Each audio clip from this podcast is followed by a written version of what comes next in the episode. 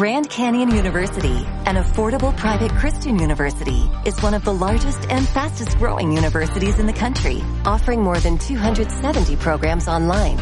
In addition to federal grants and aid, GCU's online students received nearly $130 million in institutional scholarships in 2022. Find your purpose at Grand Canyon University. Private, Christian, affordable. Visit gcu.edu slash myoffer to see the scholarships you may qualify for.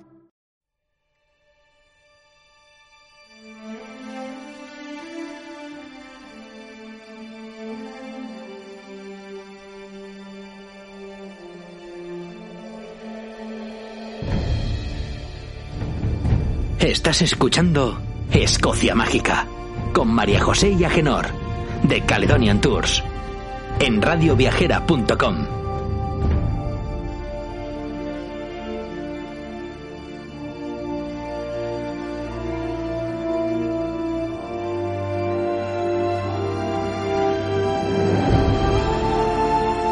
Escocia Mágica, el programa para los amantes de los viajes en Radio Viajera.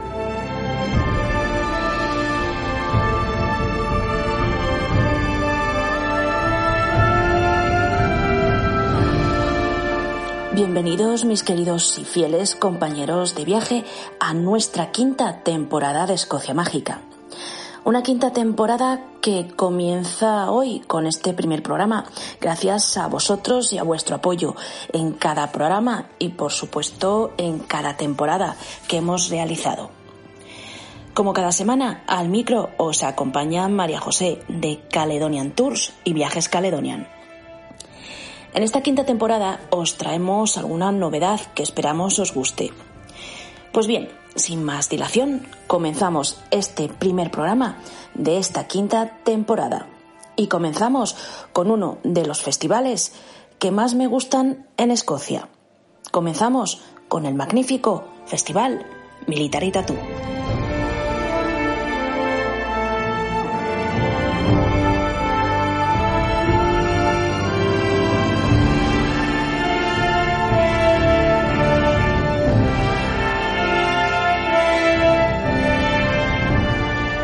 Festival Military Tattoo es un festival realmente inolvidable, os lo puedo asegurar. Puesto en escena está todos los años en el mes de agosto, eh, como parte en este caso del festival conocido como Festival de Edimburgo. El Edinburgh Tattoo es una celebración única e inolvidable, como se ha indicado, de música, baile y pompa militar. Estoy segurísima que os va a impresionar. A mí personalmente me apasiona, en este caso, este festival, este espectáculo, lo podríamos llamar.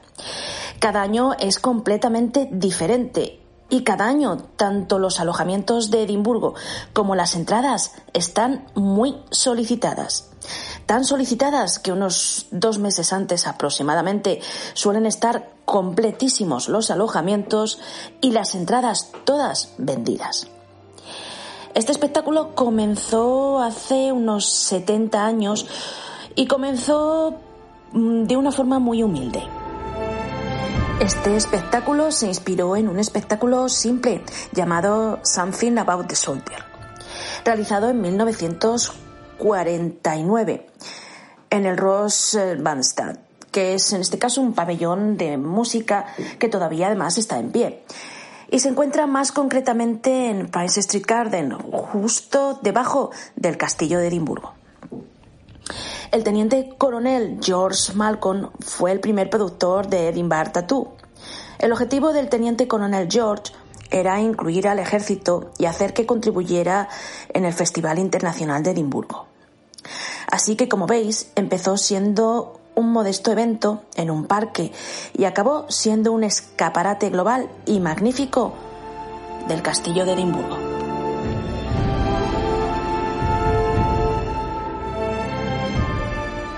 Os estaréis preguntando por qué se le llama military tattoo. Pues bien, veréis, un tatú es una actuación musical de carácter militar o una exhibición de fuerzas militares armadas. Esta denominación proviene de un término que se remonta al siglo XVII y viene de una frase holandesa que dice Doe dem taptoe y que significa cierra los grifos. Y os preguntaréis, ¿qué significa esto? Pues bien, os cuento. En el siglo XIX, cada día, desde las 21.30 horas hasta las 22, se daba el aviso mediante percusión y trompetas de que todos los posaderos dejaran de servir cervezas en sus posadas a los soldados para que estos pudieran retirarse y así volver pronto a sus barracones. La palabra tatú proviene exactamente de tapto y tapto alteraciones en este caso de las palabras holandesas originales, taptoe, significa esto. Es decir, se sacó este término de esta frase y de lo curioso que es llamar la atención a los soldados para que no llegaran, digamos que, no sé, tocaditos o borrachos a sus barracones por la noche. Estas llamadas con el tiempo se fueron convirtiendo más en un espectáculo propiamente dicho. Eh, se incluyeron después luces al acabar la actuación. Los tatús se convirtieron en algo común durante el siglo XIX, cuando en este caso las guarniciones militares tocaban música en los pueblos como entretenimiento durante el verano. También en la Primera y Segunda Guerra Mundial, algunos tatús muy elaborados se llevaban a cabo, siendo el más famoso el de Aldershot en Inglaterra un impresionante festival en la capital de Escocia, Edimburgo, con una temática, como se ha indicado ya, diferente cada año. El Military Tattoo de Edimburgo se realiza en la esplanada delantera del castillo. Cada agosto desde 1950. El primer festival oficial tuvo solo ocho actuaciones en su lista de programa y congregó cerca de 6.000 espectadores, que se sentaban en bancos y andamios muy simples. Dos años más tarde se aumentó la capacidad de las gradas, albergando aproximadamente a 7.700 personas, lo que permitía a 160.000 espectadores asistir al espectáculo cada año. Pues bien, desde 1975 hasta 2010 se utilizaron unas gradas con una capacidad para unas 8.600 personas, hasta que en 2011 se gastaron 16 millones de libras en comprar unas nuevas, que han reducido el tiempo de montaje, muy importante también, y desmontaje, de dos meses a un mes, permitiendo que la explanada acoja otros eventos a lo largo del año. Estas actuaciones las podéis ver todos los días de la semana, con doble sesión los sábados, durante el mes de agosto. Por supuesto, tendréis que comprar entradas y el precio varía dependiendo de dónde os queráis sentar y lo que incluya, por supuesto. Este espectáculo nunca ha sido cancelado por ningún motivo. La segunda actuación que podréis disfrutar, en este caso los sábados, como os he indicado, incluye un precioso espectáculo de pirotecnia de fuegos artificiales. Realmente podréis ver este tipo de pirotecnia en todas las actuaciones, ya que se utilizan en todas ellas desde 2005. Y también podréis ver una hermosa iluminación muy especial que tiene la fachada del magnífico castillo de Edimburgo. Para los que queráis abrir boca acerca del festival desde 2004, el Royal Military Tattoo también ofrece o ha ofrecido eh, actuaciones gratuitas breves en los jardines de Prince Street, tituladas Taste of Tattoo, o en este caso una muestra del tatú. Este festival también se ha podido disfrutar en otros países como Nueva Zelanda o Australia.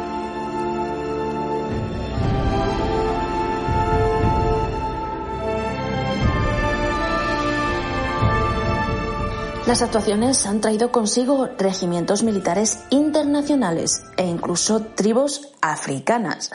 Bellísimas actuaciones inolvidables en el tatú a lo largo de toda su existencia, os lo puedo asegurar. También han participado en este evento bandas no militares. La primera banda no militar en participar fue la de los suizos Top Secret Drunkop esta actuación se ha convertido en una actuación muy popular dentro de este festival y por este motivo han llegado a actuar hasta en cinco ocasiones distintas. Como curiosidad, la banda Dream Team de la Armada Noruega también ha participado en este festival durante varios años, llegando incluso a adoptar a Nils Un pingüino del Zoo de Edimburgo, como su mascota en 1972. Así que imaginaros, luces, gaitas, música, espectáculo, regimientos con sus uniformes típicos, bailes típicos escoceses y muchísimo más que os espera en este increíble festival. Así que no dejéis de verlo. Por lo menos os pido que una sola vez, que os aseguro merece muchísimo la pena y no os arrepentiréis. Si queréis asistir a él, no olvidéis que muchos años, incluso con dos meses de antelación o más, es imposible encontrar entradas y alojamiento, así que reservarlo con mucho tiempo de antelación. Y hablando de tiempo, ha pasado mucho tiempo, pero siempre es bueno recordar a uno de los inventores escoceses que nos aportaron mucho a la humanidad. Así que, ¿qué os parece si pasamos a nuestra sección de inventores?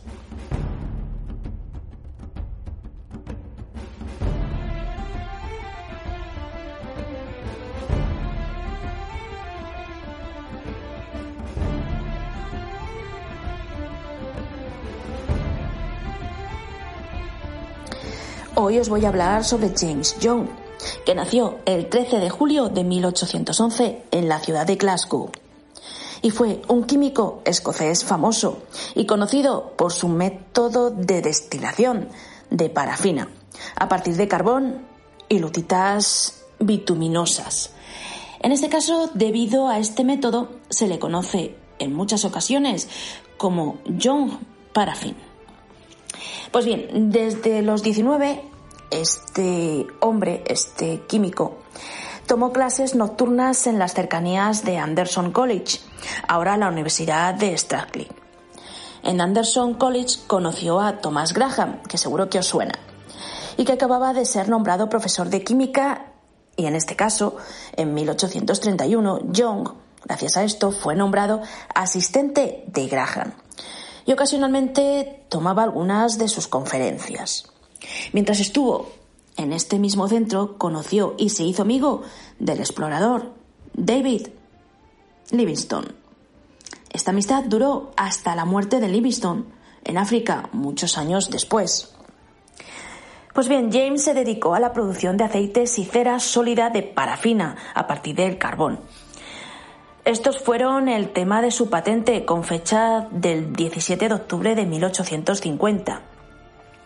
Y años después, sus trabajos se completaron convirtiéndose en petroleras, verdaderamente comerciales en el mundo, utilizando aceite extraído de torbanita, la mosita y carbón bituminoso de las minas locales para la fabricación de nafta y aceites lubricantes.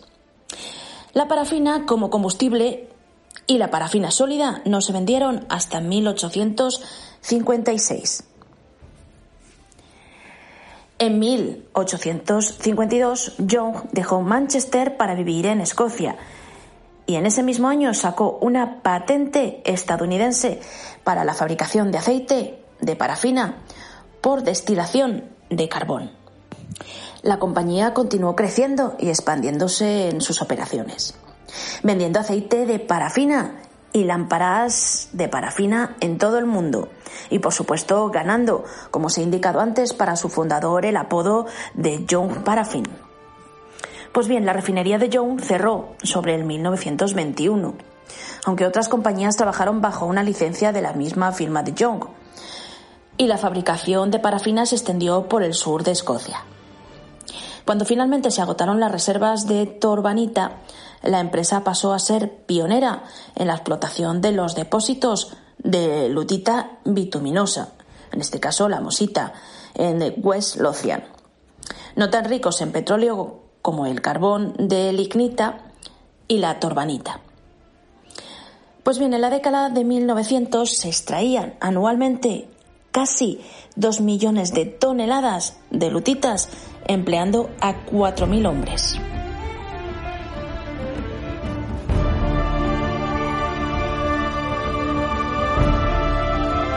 ¿Qué os ha parecido este inventor?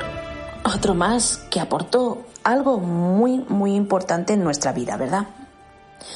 Bueno, ¿qué os parece entonces ahora, después de hablar de este inventor, si pasamos a nuestra sección de recetas escocesas? Puesto que hoy os traigo un delicioso postre muy fácil de hacer. Veréis, hoy os traigo el Tipsy Lair. Este postre es un delicioso postre escocés. Sin duda, tiene una gran belleza y por supuesto es delicioso. Este postre ligero se sirve tradicionalmente en la noche de Pounds y en el Homenade. Pero dicho esto, este postre, a ver, es tan delicioso y tan fácil de hacer y de preparar que por qué, no sé, no hacerlo en cualquier otro momento, ¿no os parece? Pues bien, lo bueno de este postre no es solo el sabor, sino también la decoración. Así que vamos a pasar a deciros los ingredientes para que podáis hacerlo. Necesitaréis bizcocho de unos 300 gramos aproximadamente y cortado a la mitad y cortado además en rodajas gruesas. También necesitaréis 300 gramos de frambuesas frescas. Si podéis que sean escocesas mejor, puesto que el sabor es completamente diferente. Pero si no, podéis usar cualquier frambuesa. Eso sí, que no sean congeladas, puesto que no sirven. Necesitaréis también 6 eh, cucharadas de whisky o dramby. Necesitaréis dos tazas de salsa de crema espesa y lista para usar, dos tazas de double cream y si no tenéis en este caso no podéis conseguir la double cream, pues crema batida, batida en este caso suavemente y a las malas pues nata, si no tenéis también necesitaréis un puñado de almendras en copos y tostadas. Y como veis, eh, todo muy sencillo. Pasamos entonces a realizar esta receta. Comenzamos cubriendo el fondo de un plato grande de vidrio o si no vasos individuales con las rebanadas del pastel gruesas ya cortadas que os he indicado antes. Si usáis un tazón grande podéis poner todo el pastel en una sola capa. Después cubriremos el fondo, aparte de con estas rebanadas de pastel, con algunas frambuesas. Estas frambuesas, por favor, algunas de ellas las reservaréis para decorar, ¿de acuerdo? Pues bien, ponemos sobre estas rebanadas de pastel una capa de frambuesa. Después echaremos el whisky sobre ella, asegurándonos, por supuesto, de que empape bastante bien y sobre todo el pastel.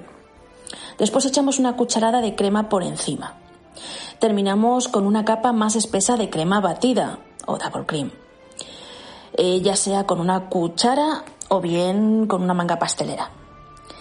Podemos estar haciendo capas así, sobre todo si son vasos, ¿vale? Porque si es en este caso em, el pastel entero en un plato, no sería tan necesario hacer tantas capas, pero si lo hacemos en un vaso, os, eh, os eh, recomendaría que siguierais haciendo capas hasta eh, el final. Y luego, para decorar, ¿vale? Terminaremos, en este caso, poniendo una capa de double cream o nata, por encima las frambuesas que os he indicado antes que reservaréis para la decoración y, por supuesto, almendras tostadas. Así que ya tenéis el postre y ya lo podéis servir y disfrutar.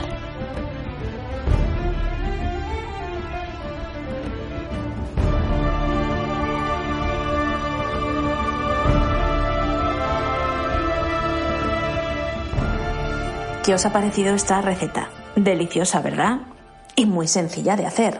Así que no dejéis de realizarla y mandarnos un email a info caledoniantor.com para contarnos qué tal os ha quedado esta receta.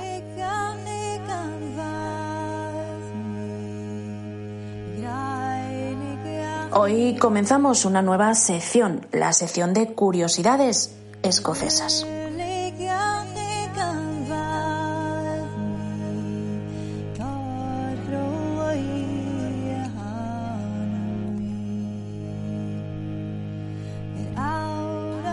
Esta sección hoy os voy a hablar de la Catedral de St. Giles en Edimburgo. ¿Sabíais que la Catedral de St. Giles en Edimburgo tiene unos ángeles que tocan la gaita? A ver, no son ángeles de verdad, por supuesto, pero los tiene. Y en este caso os animo a buscarlos cuando estéis allí.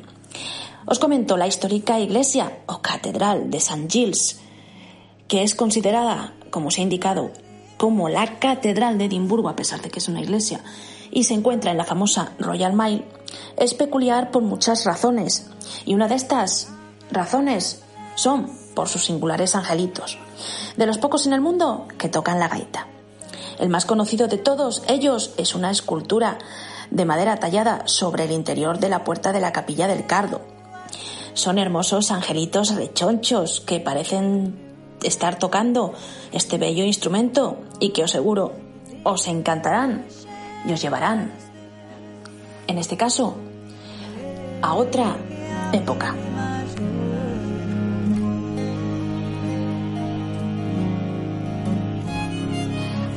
¿Qué os parece esto que os he contado?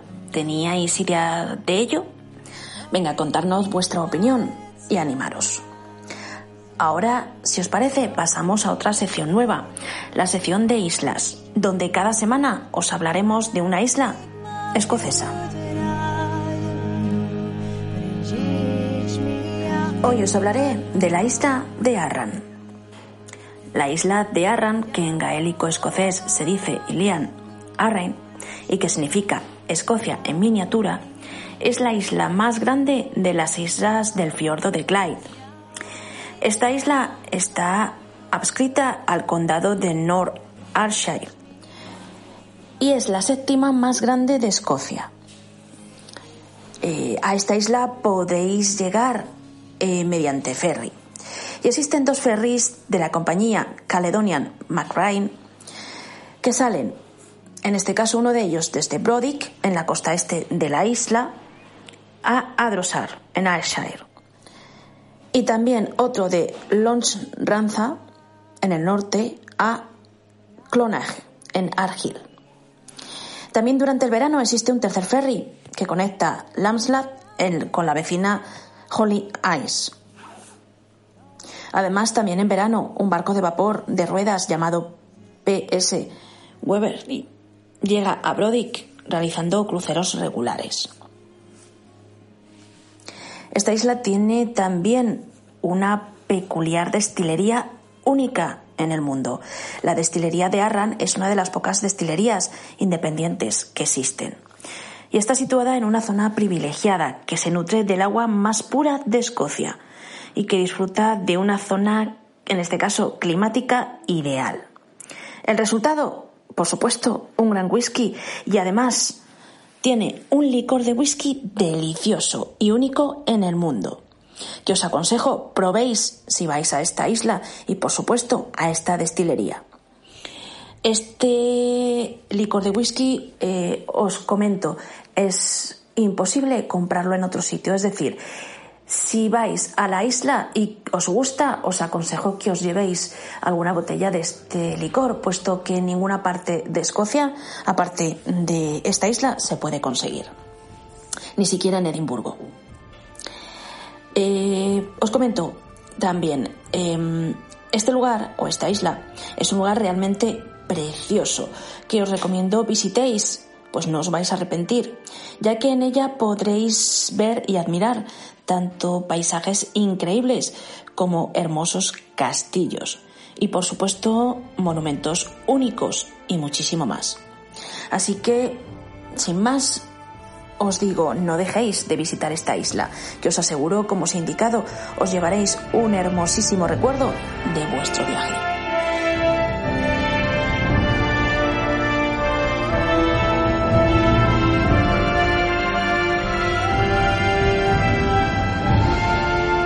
Mis queridos oyentes, después de hablar de esta preciosa isla, nuestro programa de hoy llega a su fin.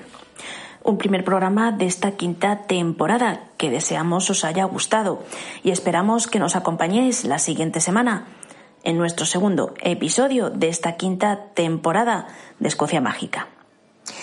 No olvidéis que si queréis viajar con nosotros solo tenéis que entrar en nuestras webs www caledoniantour.com o www.viajescaledonian.com o también enviarnos un email a info@caledoniantour.com. Así que os esperamos la semana que viene para continuar este fantástico viaje a través de este increíble país.